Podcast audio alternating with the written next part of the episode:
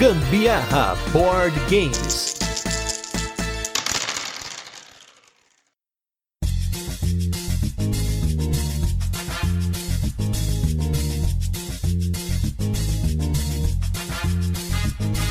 Roda, roda, vira, solta, roda e vem, já dizia os mamonas. Eu sou a Carol Guzmão. E eu sou o Gustavo Lopes e esse é mais um episódio do Gambiarra Board Games, o seu podcast sobre jogos de tabuleiro, que faz parte da família de podcasts Papo de Louco. E no episódio da semana vamos falar sobre um jogo dos italianos maravilhosos que fazem tantos euros médios e médios pesados que o povo pira. E vamos com um dos mais antigos deles, mas o mais pedido pelos nossos apoiadores para variar, que é o Tzolk'in, o calendário maia. Mas antes, vamos para os nossos recadinhos e destaques da semana e logo a gente volta com a nossa resenha padrão, que a gente apresenta o jogo, comenta a nossa experiência com ele, fala sobre curiosidades e muito mais. Meu lugar, lá no nosso Catarse, mais uma vez tivemos apoiadores essa semana, então muito obrigado Mauro Fernandes pelo apoio, tamo junto, em busca da terceira meta, que é a meta da 100% da edição do Gambiarra Board Games pelas mãos do maravilhoso Fabs Fabuloso. E mais um recadinho que, se você tá ouvindo esse cast na data que ele saiu, a votação da primeira fase do prêmio Ludopedia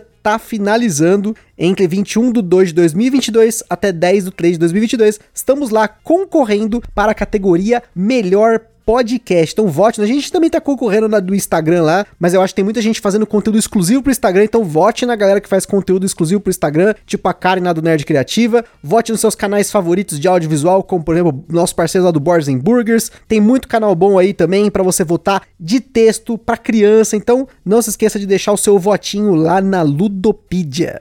E nos destaques da semana vamos com dois jogos novos aqui para coleção. Primeiro lugar, Pilares da Terra Card Game, um jogo de vaza que dificilmente a gente iria comprar para nossa coleção, um jogo de 3 a 4 jogadores. Como vocês bem sabem, mais de 75% das nossas partidas aqui são em dois jogadores. Porém, eu resolvi arriscar porque eu tinha um crédito lá na Ludopedia. Para quem não sabe, lá na Ludopedia, você tem como apoiar com 10, 20, 30 reais e você concorre a alguns sorteios. Você também recebe os créditos de volta, né? Os MIPS. E eu tinha lá uns MIPS acumulados e aí paguei 5 reais nesse Pilares da Terra Card Game. Mas, gente, que surpresa agradável, que jogo bacana. Acho que é uma das minhas vazas que eu mais gostei até hoje, se não a que eu mais gostei. Ele é um jogo de vaza, no qual cada jogador tem uma cor, e dependendo das cartas que você vai jogando, não é você que ganha, mesmo você tendo colocado a maior carta, e sim a carta da cor. Geralmente da cor, pode ser uma carta neutra, se for neutra você ganha, mas se você jogou a maior carta e ela não for da sua cor, quem ganha a vaza é outro jogador. Mas, gente, isso abre uma possibilidade louca de você manipular a mesa para você ser o último jogador na próxima rodada. Você tem como pegar recursos, cartas que dão ponto positivo negativo.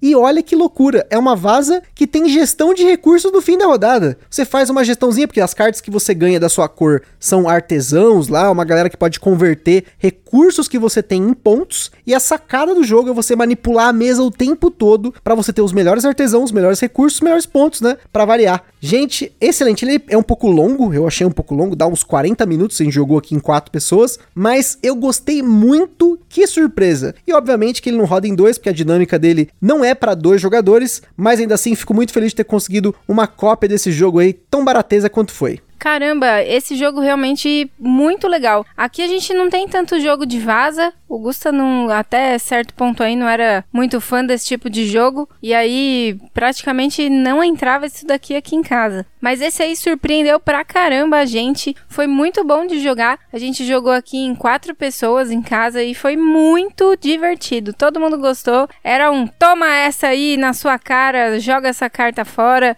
porque você não vai ficar com essa melhor coisa aqui não. E foi muito legal. A gente geralmente a gente se junta contra um o mal e o mal era o Gusta.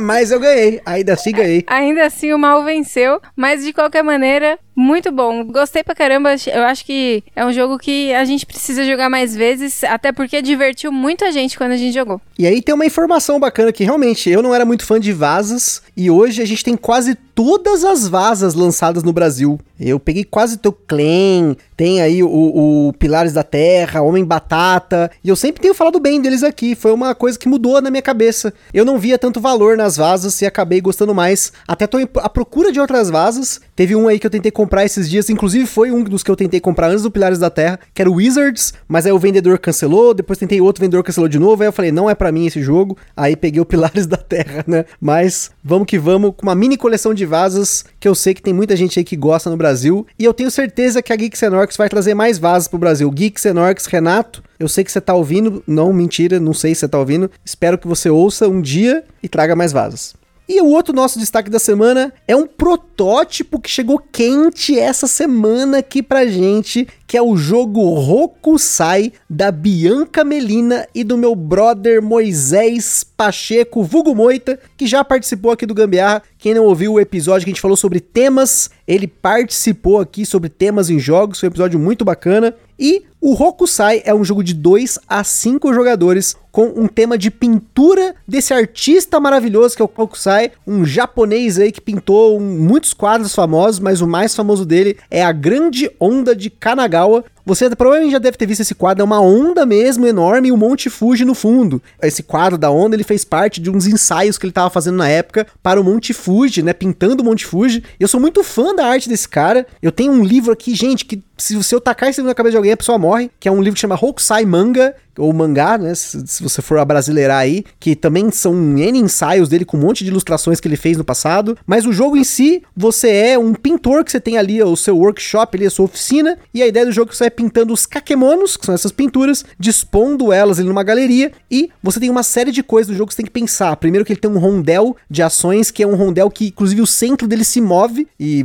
tem tintas nele que você vai coletar, você move seu bonequinho no rondel, você pega diferentes coisas em cada lugar que você pode parar. Ele tem um tipo de uma mancala, mas não é mancala. Eu até gostaria que ele usasse isso de alguma forma, mas não usou. Que você vai jogando as coresinhas que você vai tirando do seu saquinho. Tem bag building, aquela mecânica que a gente falou lá no altiplano, que você pega fichinhas, coloca no seu tabuleiro, põe no descarte, devolve pro saco, compra e vai otimizando isso, melhorando, comprando mais tintas, cores primárias, cores secundárias. Tem muita coisa para falar desse jogo, mas eu vou deixar isso pro nosso podcast, que vai sair em breve, um pouco antes da campanha, que vai ser no dia 18 de 3 de 2022, vai ter uma campanha no Catarse do Hokusai. E a gente vai lançar o episódio no dia da campanha, ou um dia anterior, no dia seguinte. Agora eu tenho que pegar ainda qual vai ser o timing, vai depender do que a gente for gravar e tudo mais. Mas é bem provável que saia bem junto. Mas quem acompanha a gente lá no Instagram viu que a gente gostou muito do jogo. Ótimas opiniões sobre ele. Jogamos em dois, jogamos em três. Muito bom. Um jogo médio do Moito e da Bianca. Excelente. Que jogo lindo, maravilhoso, tudo de bom.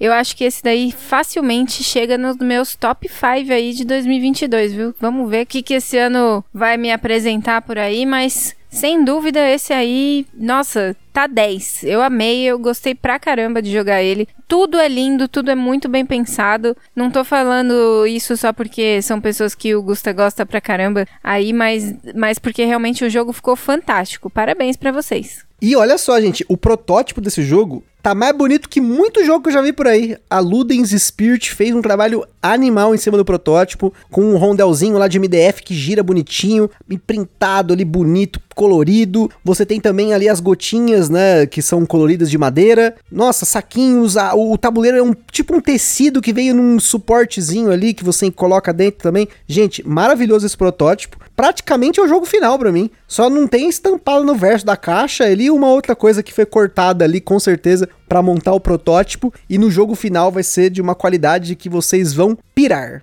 Mas é isso aí, agora vamos com o nosso review retrô da semana, que é um jogo de caixinha pequena da Paper Games, que é o jogo Misty.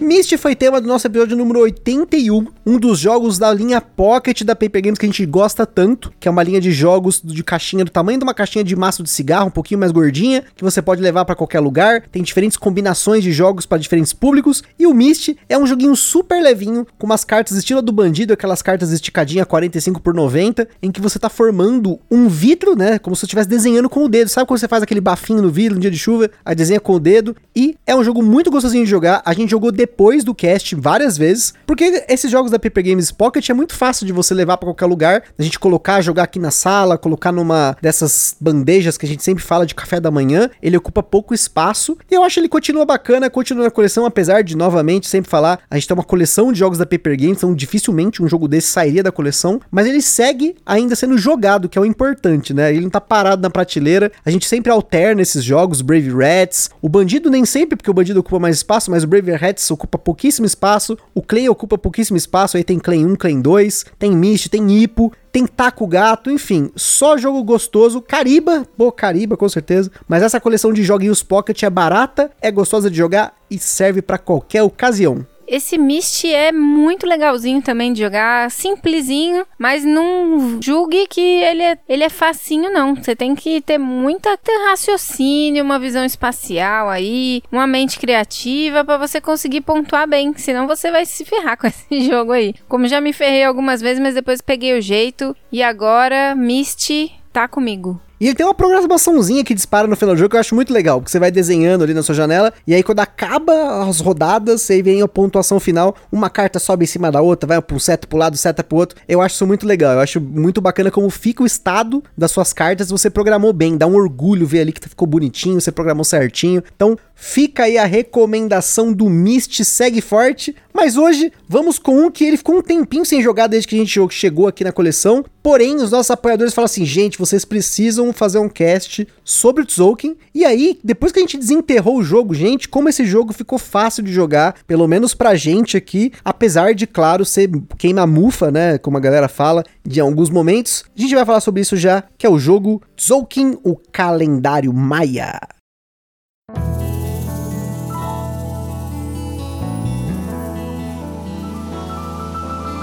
Zolkin é um jogo para 2 a 4 jogadores lançado aqui no Brasil pela Devir, com partidas que duraram em média 45 minutos na nossa experiência em dois jogadores. Tzolk'in tem como sua mecânica principal a alocação de trabalhadores, que acontece aqui em dois passos, uma variante dessa mecânica que já falamos aqui anteriormente no cast do Luna. Você também tem coleção de componentes, dependendo da sua estratégia, alguns bônus de fim de jogo e até um esquema de ordem de turno que pode ser modificada por ação. Quem não lembra aí do cast sobre ordem de turno, volta aí no feed que esse cast é muito bacana. Na nossa escala de complexidade, o Tzolk'in recebeu 6 de 10, pois apesar da regra dele ser bem tranquila de pegar, já que a sua ação é só colocar ou tirar um trabalhadores, e grande parte das ações você pega recurso ou paga recurso, ele tem uma série de estratégias que podem ser aplicadas e o elemento de tempo dele é muito importante. Na data desse cast, você encontra o Tzolk'in em uma média aí de 450 reais, que é um preço bem mais elevado do que quando ele saiu no passado aqui no Brasil, mas infelizmente essa é a realidade do preço dele atualmente. Como sempre, o Ministério do Gambiarra Board Games adverte: os jogos de tabuleiro, como qualquer hobby, pode acender na gente aquela vontade de sair comprando tudo, mas a gente recomenda que você não compre por impulso. Procure sempre a opinião de outros criadores de conteúdo. Para ajudar com isso, a gente coloca no site do Papo de Louco, na postagem de cada cast, alguns criadores que a gente acha interessante vocês consultarem. A gente indica também que vocês procurem formas de alugar ou jogar o jogo de forma digital antes de tomar sua decisão. O Tzolk'in está disponível no Board Game Arena há vários anos e é uma ótima plataforma para você aprender bastante sobre as possíveis estratégias do jogo e como contornar certos movimentos possíveis. Como bom nome do jogo já diz, e a gente confirmou na fonte mais confiável de informações do universo, a Wikipedia, Tzolk'in é o nome comumente empregado pelos estudiosos para o ciclo sagrado maia, ou calendário de 260 dias, que significa contagem de dias provindo da língua maia yucatec. Então, Tzolk'in significa contagem de dias, né? Veio aí da, dessa língua aí, maia yucatec. Esse calendário combina 20 nomes de dias com 12 números do ciclo trezena para produzir 260 dias únicos. Mas, gente que tá ouvindo, você, meu amigo minha amiga, o que que isso tem a ver com o jogo? O tabuleiro do jogo consiste no calendário maia representado pela engrenagem Tzolk'in de 26 pontas que teoricamente cada dente avança um dia. Mas se for pensar no calendário, faria mais sentido representar 10 dias. Essa engrenagem, por sua vez, está conectada a cinco engrenagens menores que correspondem às cinco áreas onde a civilização maia se desenvolve: em Palenque, Uxmal, Tikal, Yaxchilán e Chichen Itza. E no jogo, os jogadores são tribos maias que, através de seus trabalhadores, vão investir em diversos aspectos, como explorar recursos, adorar os deuses, erguer construções e desenvolver tecnologias. No seu turno, você tem sempre apenas uma opção de duas. Ou você coloca trabalhadores, ou você tira trabalhadores. E você sempre precisa fazer uma das duas opções. Se você não tem trabalhador sobrando para colocar, vai precisar retirar. Se você não tem o que tirar, vai precisar colocar. É simples. As engrenagens, apesar de terem ações diferentes, elas funcionam da mesma forma. Na parte de fora da engrenagem tem um arco com ações. Geralmente as ações mais, entre aspas, fracas ficam no começo do arco na esquerda e as ações mais poderosas do lado direito do arco no final dele. Quando você coloca o seu trabalhador na engrenagem, ele é sempre colocado no primeiro espaço livre e conforme as rodadas vão passando e a engrenagem vai sendo girada, os trabalhadores vão se posicionando de forma a acessarem espaços mais adiante no arco de ações. É, você imagina que na engrenagem, além do, embaixo dos dentes tem uma bolinha e você encaixa o seu trabalhador que é tipo um cilindrinho nessa bolinha e conforme a engrenagem vai girando ele vai avançando também. E esse avanço é um elemento muito importante de timing no jogo, porque nessa alocação de trabalhadores de dois passos, você só executa a sua ação quando você retira o trabalhador da engrenagem e não quando você coloca ele lá. E você precisa ficar esperto, porque se você deixar o trabalhador e ele der a volta no arco, ele é chutado da engrenagem e você não executa nada. Outro ponto importante no jogo é o milho. Você usa milho para várias ações no jogo, mas principalmente para pagar, para colocar mais trabalhadores no seu turno. Um é de graça, mas colocar mais tem um custo gradativo. Colocar dois de uma vez custa um milho. 3 custam 3 milhos, 4 custam 6, até chegar em 6 trabalhadores que custam 15 milhos. E o milho não é um recurso tão abundante assim, então você precisa ponderar quando colocar um só, ou quando colocar mais. Ou até quando for tirar para colocar de novo, enfim, assim vai. Além disso, em quatro pontas da engrenagem Tzolk'in, imagine como uma rosa dos ventos, norte, sul, leste, oeste, tem um gatilho que acontece que você precisa alimentar dois milhos para cada trabalhador nesse momento, e quanto mais trabalhadores você obter durante a partida, você começa com três, pode chegar até seis, mais milho você vai precisar. Tem formas de você poder mitigar quanto milho você vai pagar nessas fases, mas no geral, isso precisa estar tá muito na sua mente. Como comentamos, cada engrenagem faz uma coisa. Em Palenque você vai obter milho e madeira. Em Yaxtilan, para pegar recursos e o jogo tem madeira, pedra, ouro e caveiras de cristal além do milho.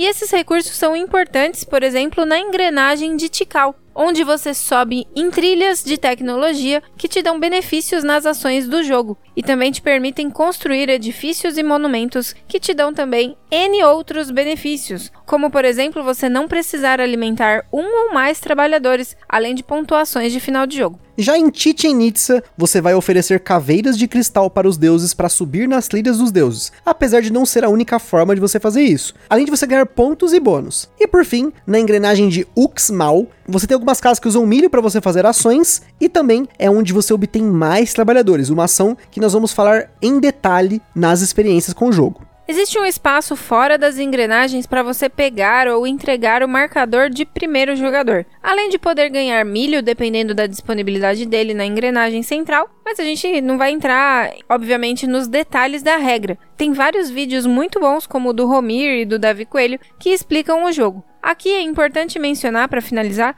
quando o jogo passou um quarto e três quartos, você alimenta seus trabalhadores e ganha recursos dependendo da sua posição na trilha dos três deuses, e também na metade e no fim do jogo tem uma pontuação de posicionamento nessas trilhas aí também. No fim do jogo, são pontuados os monumentos e os recursos restantes, e ganha quem tem mais ponto. E antes da gente continuar, queria falar aqui sobre os nossos parceiros aqui, olha só. Falei devagar hoje, tá vendo? Se você escuta em 2x, você conseguiu entender o que eu falei. Em primeiro lugar, nós vamos falar aqui da Acessórios BG, que vai aparecer de novo hoje nesse cast, porque tem acessório pro Tzolk'in, mas também tem acessórios, tem playmats, tem overlay, tem um monte de coisa top que toda semana eles estão com lançamento atrás de lançamento. Gente, os meninos lá da Acessórios BG estão arrebentando, e se você não adquiriu nada da Acessórios BG, mas não conhece, entra no site www.acessoriosbg.com.br e pirem em quantos jogos eles já fizeram acessórios e acessórios BG, estou esperando as pirâmides, os negocinhos lá do Anki, pra gente poder pimpar o nosso Anki aqui, hein?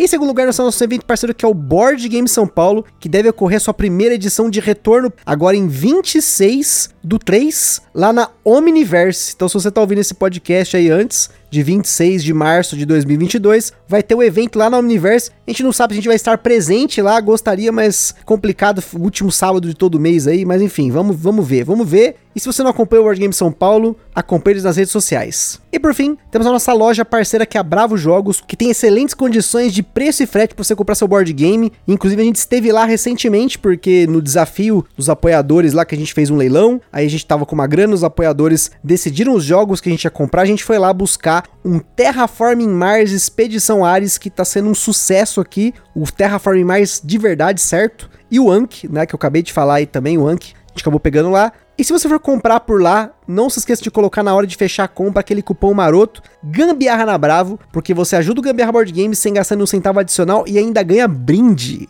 E não se esqueçam de seguir a gente lá no nosso Instagram, que é lá que a gente compartilha as fotos dos jogos que a gente fala aqui, principalmente do jogo da semana. A gente mostra ali os unboxings para vocês, a gente compartilha as fotos das jogatinas da galera que marca a gente nos stories. Por lá vocês também conseguem falar com a gente, perguntar alguma coisa, mandar sugestão e até fazer parceria. E se você curte o nosso conteúdo, compartilha nas redes sociais. E também não se esqueça de mandar aquelas cinco estrelinhas no Spotify, no iTunes ou na plataforma que você ouve o Gambiarra Board Games.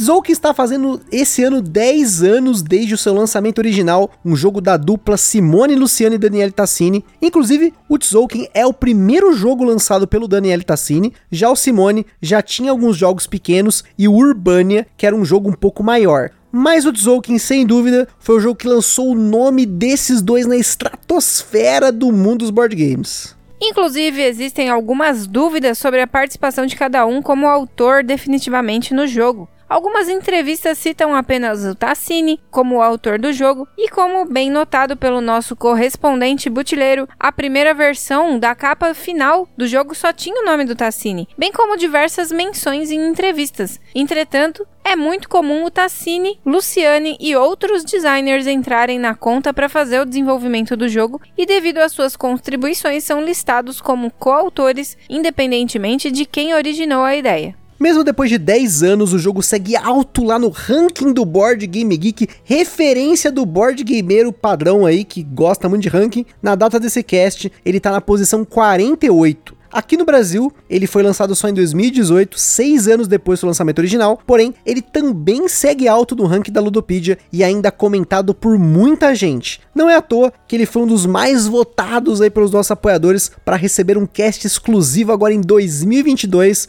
tantos anos depois do seu lançamento. A engrenagem do jogo combina com o que a gente fala aqui, que é o brinquedo. Você tem um componente totalmente diferenciado no jogo com a engenhosidade mecânica do jogo e sem dúvida não é algo trivial para o jogo. Ele é um elemento que além de temático, automatiza o movimento de todos os trabalhadores. Não teria como implementar o mesmo sistema de alocação de trabalhadores de uma forma que não tivesse que toda rodada cada jogador subir os seus trabalhadores numa trilha, ou sei lá como seria implementado isso. A manutenção disso deixaria o jogo muito mais longo do que o necessário. Claro que com isso vem o custo, mas desde aquela época a galera board gameira comprou a ideia e não é à toa que até hoje tanto Simone quanto Tassini e outros co-designers com eles não costumam economizar em componentes nos seus jogos. Fora do Brasil, ele recebeu uma expansão, a Tribes and Prophecies. As tribos são poderes variados que os jogadores recebem no começo do jogo, já as profecias é um módulo um pouco mais complexo. Essas profecias são colocadas aleatórias numa trilha e quando o jogo chega na metade, 3 quartos e no fim, elas são executadas e os jogadores podem perder pontos ou ganhar pontos, então meio que dá objetivos novos para cada partida, fazendo com que você jogue o jogo de forma diferente, sem pensar adiante. Nela também vem novos edifícios e também componentes para jogar o jogo em 5 pessoas. Também tem um espaço novo no tabuleiro que é colocado no lugar onde você fica aquela seleção de primeiro jogador. E ele adiciona uma ação especial nesse local que muda a cada duas rodadas. Você consegue inclusive ver como essa ação vai mudar, porque os tokens que mudam nessa ação ficam dispostos na engrenagem central Tzolk'in, então você pode tentar se planejar até para isso. Além disso, o jogo tem três promos, sendo que uma delas é exclusiva para a expansão Tribes and Prophecies, e dois para o jogo base que inclui tiles iniciais e dois novos monumentos. Nós temos inclusive essas promos e acabamos misturando tudo na caixa do jogo base.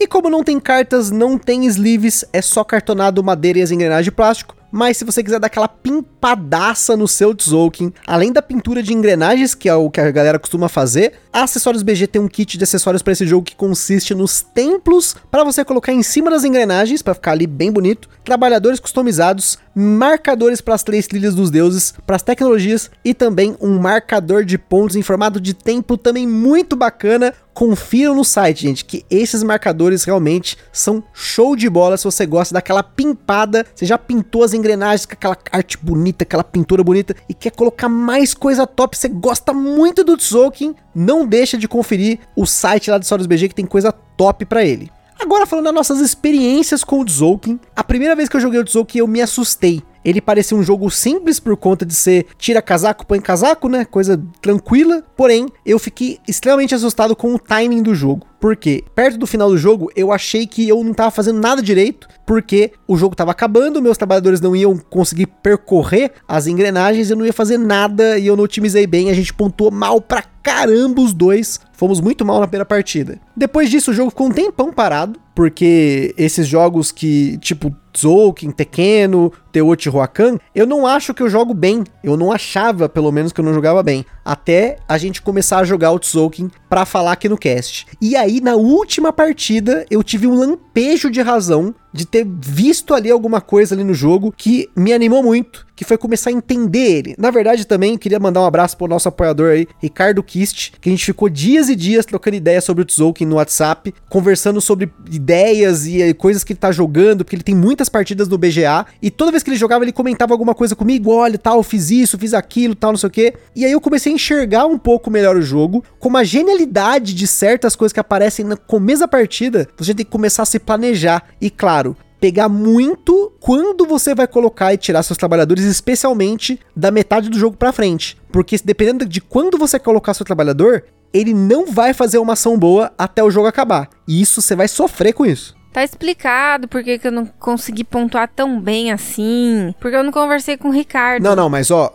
no, nas últimas duas partidas, tudo que o Ricardo me falou, eu falei para você também. Negócio lá de, de não ficar nas caveiras. É, ele me falou isso na última partida, no final da partida, e aí depois, desde então, a gente jogou mais. Não, não foi não, é mentira. Ó, denúncia, fake news, hein? Fake news. A última partida, porque assim, mais de uma pessoa falou pra gente assim, ó, gente, estão investindo nas caveirinhas, ó, vai de boa, caveirinha dá pouco ponto. Tem outras estratégias melhores. Aí eu falei pra Carol, olha, essa partida aqui agora, nós não vamos pegar caveirinha. Vamos investir nos monumentos. Vamos tentar pontuar com os monumentos. E foi nessa partida que eu pontuei extremamente bem e a Carol pontuou extremamente mal. Mas aí não é culpa minha. Chegou uma hora que eu já não sabia o que fazer mais sem caveirinha. Eu queria as caveirinhas lá. Porque a partida que eu pontuei melhor de todas foi aonde eu conseguia subir lá na trilha dos deuses. E para você subir, você precisa, boa parte do jogo, ficar investindo com caveirinhas, né? Claro que toma muito tempo você ficar ali. Você tem que pegar a caveirinha, tem que ir lá na trilha lá da Itzcla Clan lá, pegar a caveirinha. Aí depois tem que ir na Titinitz, esperar o bonequinho ir pra frente pra poder entregar a caveirinha. Isso,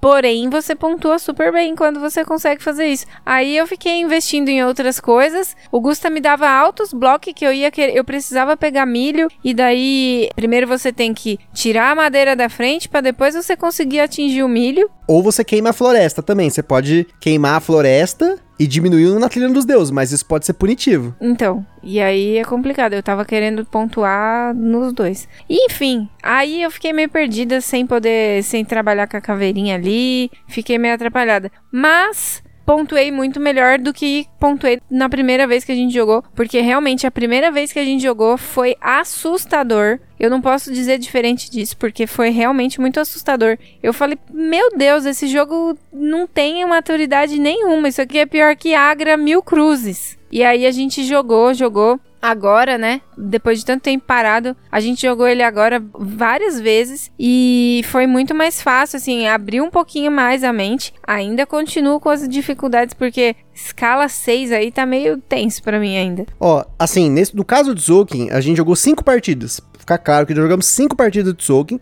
não chegamos nem perto dessa galera tipo o Ricardo, que joga no BGA várias partidas em turnos aí, que dá para jogar várias partidas ao mesmo tempo, mas elas para mim foram suficientes para eu entender o que eu queria falar para vocês aqui. Por quê? Toda vez que eu falo de Tzolk'in, posto foto de Tzolk'in, eu falei no cast passado do Tokaido, das pessoas falarem, ah, o jogo joga você. Gente, no Tzolk'in, toda vez que eu falo de Tzolk'in, alguém manda pra gente. Esse jogo é quebrado em dois. Primeira coisa. Esse jogo tem script. Só funciona com expansão. Uxmal Gambit, que eu já vou explicar. E, gente, isso é muito da intenção do jogador com o jogo. A gente aqui não joga a esse nível de jogar 50, 100 partidas do mesmo jogo. Então tem muita coisa que a gente não enxerga, mas vamos começar aqui com quebrado em dois. A gente vai fazer um cast, eu, Butileiro Toledo, fico spoiler aí, sobre jogos em dois. Sobre contagem de jogadores, na verdade, mas principalmente nesse cast a gente vai falar sobre jogos em dois jogadores, porque, gente, é impressionante como tem gente que reclama quando a gente joga um jogo para dois que normalmente as pessoas não costumam jogar em dois, ou porque em dois você joga melhor, ou porque é mais apertado, ou porque é não sei o que. B, Fala a verdade, você que não se envolve nessas polêmicas, você não fica nos grupos, o que, que você achou do jogo em dois jogadores? Eu achei que rodou muito bem, sim. Eu acho que, que funcionou bem. Eu achei interessante porque a primeira partida que a gente fez demorou pra caramba, as próximas já não demoraram tanto mais. E isso para mim já é um, um ganho muito bom. Em dois jogadores, gente, você tem na engrenagem alguns espaços que são bloqueados. No começo do jogo, você faz o setup, você bloqueia alguns espaços com disquinhos. Não é dummy player, eu não acho que seja um dummy player, é só um bloqueio. Você limita alguns espaços. Isso é aleatório. Então tem partidas que ele vai limitar mais uma engrenagem, mais na outra. Então, você tem que usar isso a seu favor, porque dependendo da onde para esses disquinhos, você pode usar isso para pular algumas casas. Você paga milho, mas você também consegue alocar o trabalhador melhor, dependendo de como vai sendo aí esse esquema de alocação. Agora, a impressão do jogo para mim 2 é que ele continua sendo bom. Talvez em 3 e 4 mude a dinâmica, mas a minha experiência para jogar em 2, eu não comprei ele, obviamente, ele só porque iria jogar em 2, mas porque também na época eu nem comprei o jogo, eu troquei por uma expansão do Zombicide, dessas caixinhas de personagem, foi um negócio muito bom, por sinal. E eu queria jogar principalmente porque tem o negócio lá da engrenagem, a engrenagem é muito legal. Então, assim, depois de 5 partidas do Tzolk'in, eu sigo achando ele muito legal, quero jogar ele mais vezes, quero aproveitar mais, fazer outras estratégias, tentar investir mais nos monumentos. Então, assim, primeiro lugar, quebrado em dois, ele não é. Eu não sei o que as pessoas encaram como quebrado, mas para mim o jogo quebrado é aquele jogo que ele não funciona mesmo. Tipo, alguma coisa acontece e não acontece nada, sabe? Não faz sentido. Para mim, o Tzolk'in ele faz sentido em dois jogadores, tanto que a gente jogou bastante. E se você olhar no BGA, tem bastante gente jogando também em dois. Esse negócio do script, fuja dos fóruns. Até porque, geralmente, se os dois jogadores sabem o script, o script não funciona. Ou se ele funciona, você tem como dar counter nisso, né? Você tem estratégias contra isso, né? Esse negócio de só funciona com a expansão. O Ricardo Kish, nosso brother aí, nosso apoiador, tá aí para provar, porque ele só joga sem expansão. Apesar da expansão adicionar coisas muito bacanas, parece ser muito legal, mas eu não vi, para mim, não foi o suficiente para eu manter ela na coleção. Eu vendi a expansão no leilão que a gente teve aí do Gambiarra Board Games. E essa história do Uxmal Gambit, que a pessoa começa o jogo, ela coloca os seus três trabalhadores na Uxmal, na posição 0, 1, 2, paga lá os milhos, tem que ter uma quantidade suficiente de milho para fazer isso, e a partir do próximo turno, ele começa a tirar esses trabalhadores para ganhar, e ele já começa o jogo praticamente com seis trabalhadores. Eu tentei fazer isso na última partida, não deu tão certo quanto eu imaginava que seria, porque exige muito milho, você tem que pagar muito milho, e a, Carol me bloqueou lá quando fui comprar lá as construções que dariam para eu não alimentar, né, esses trabalhadores. Eu acabei ficando usando muito milho, mas acabou dando certo a longo prazo, né? Eu tenho de enxergar a longo prazo nesse nesse jogo, mas nessa partida eu enxerguei um pouco melhor. Mas é, isso é algo conhecido. Se eu não usar, a Carol podia ter usado e é isso aí. Geralmente o primeiro jogador faz isso, mas você sabe que isso pode acontecer. Então você vai lá e faz diferente, né? Ou você combina, não sei, gente. Jogo é jogo, você joga como você quiser. E essa competitividade que a galera acaba encarando também é, de, é muito dependente. Eu e a Carol, a gente só é competitivo em alguns jogos. Por exemplo, Dominion é um jogo que está se tornando um jogo competitivo entre a gente. Azul, a mesma coisa. Então, assim, são jogos que a gente investe o nosso tempo, que a gente presta muita atenção para jogar, jogar e jogar e jogar e jogar. O Tsuki é um jogo que, apesar de a gente prestar atenção para jogar ele ferrenhamente, obviamente toda partida que a gente joga, a gente não joga na zoeira, a gente joga pra ganhar os dois, mas não é um jogo que eu vou jogar toda semana, eu vou jogar agora, daqui a 3, 4 meses talvez eu vou jogar de novo, já esqueci isso aqui, eu não vou ficar lendo guia de estratégia no BGG, então, para mim essas coisas que as pessoas reclamam às vezes, não importa, talvez para você pode importar, então tem isso em mente, mas para mim não importa. É, aqui pra mim essa, esse jogo aí, por exemplo, não é um que me dá essa fúria de querer ganhar, não. O realmente o que eu tô ali, que meu ego fere quando eu perco é o azul. que nós estamos, não sei mais se a gente tá empatado, se a gente quem que tá ganhando, mas a gente tava empatado até semana retrasada. Sim, e eu gostaria de desempatar isso em breve. E por fim, gente, estratégias você vai pegando com o tempo. Esse jogo ele tem uma curva de aprendizado mediana, né? Você tem que jogar algumas vezes para você pegar algumas coisas, principalmente dependendo do setup, quais monumentos saem, você tem que saber como você vai investir bem para você pegar esse monumento antes e usar ele bem, porque não adianta você pegar o um monumento e pontuar nada, né? Porque pode acontecer de você pegar um monumento ali, ah, um monumento de tecnologias que pontua tantos 30 e poucos pontos, você chegar em pelo menos 3 até o final da trilha. Aí você pega e faz uma, isso vai pontuar merda. Então você tem que pensar muito bem no monumento que ele tá aberto desde o começo do jogo e você vai ter que entender ali o que, que você tem que fazer ao longo do jogo, principalmente pensando nos blocos, porque tem bloco, né? E você viu a Carol comentando aí que eu bloqueei a Carol várias vezes na última partida e também outras, mesmo em dois jogadores. Isso é importante porque tem lá os disquinhos que ficam nas engrenagens, então vai ter engrenagens mais disputadas, outras não. Mas ao mesmo tempo, você vai ter formas de pontuar ali, como a Carol falou, você tem as caveiras, que eu já hoje não enxergo como uma boa estratégia. No começo eu achava que era muito boa, talvez como uma pontuação adjacente seja legal, se eu peguei uma caveirinha de bônus, alguma coisa assim.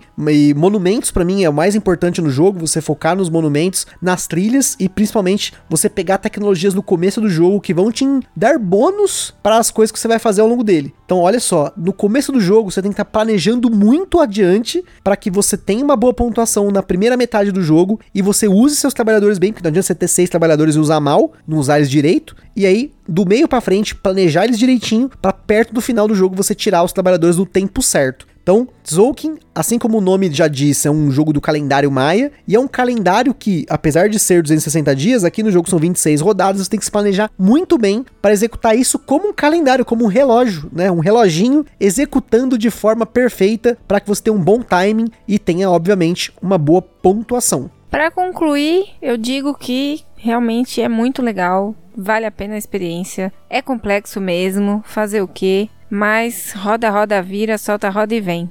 É isso. E se você tiver dúvida, jogue no BGA e principalmente se você achar que, putz, é o seu script do jogo jogue contra os cracudos do BGA. Você vai se arrepender dessa história de script, de Uxmal Gambit, porque não adianta só saber e fazer. Tem que saber a malemolência de se virar contra esses caras que manjam muito, vão saber te bloquear e vão saber pontuar bem, apesar de terem sido bloqueados em algum momento ou por não ter executado essas coisas que estão aí na comunidade como parte do script. Mas se você acha que o jogo ainda assim tem script e tudo mais, é só não jogar, é só não comprar, né? Fica aí a dica também então é isso aí, pessoal. Aquele forte abraço e até a próxima. Beijos, tchau.